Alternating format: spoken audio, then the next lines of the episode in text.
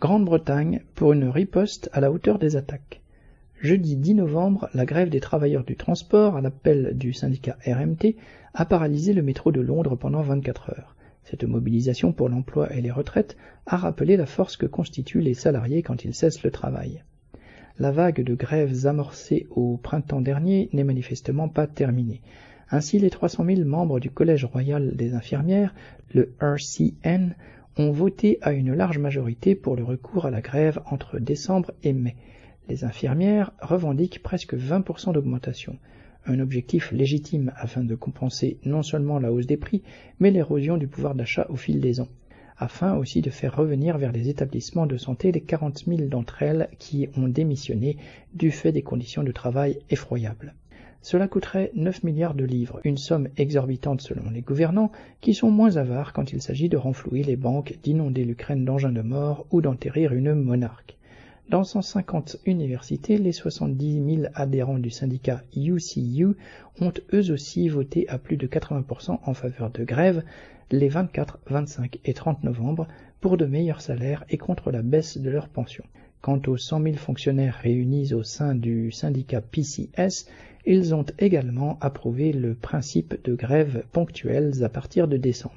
Dans les secteurs du rail et du courrier, cependant, les dirigeants des syndicats RMT et CWU, Mick Lynch et Dave Ward, ont décrété le 4 novembre que plusieurs grèves prévues de longue date étaient annulées.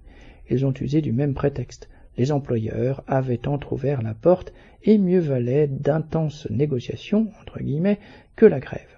Leurs discussions de salon n'ont rien donné, bien sûr. C'est une démonstration que, derrière leur discours à l'occasion combatif, ils considèrent les travailleurs comme une masse de manœuvre.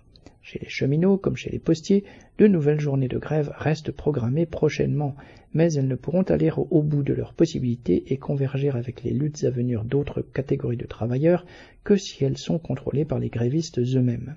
Un épisode significatif, le Trade Union Congress TUC, organisation qui chapeaute la quasi-totalité des syndicats britanniques, a appelé le 2 novembre à un rassemblement devant le Parlement de Westminster.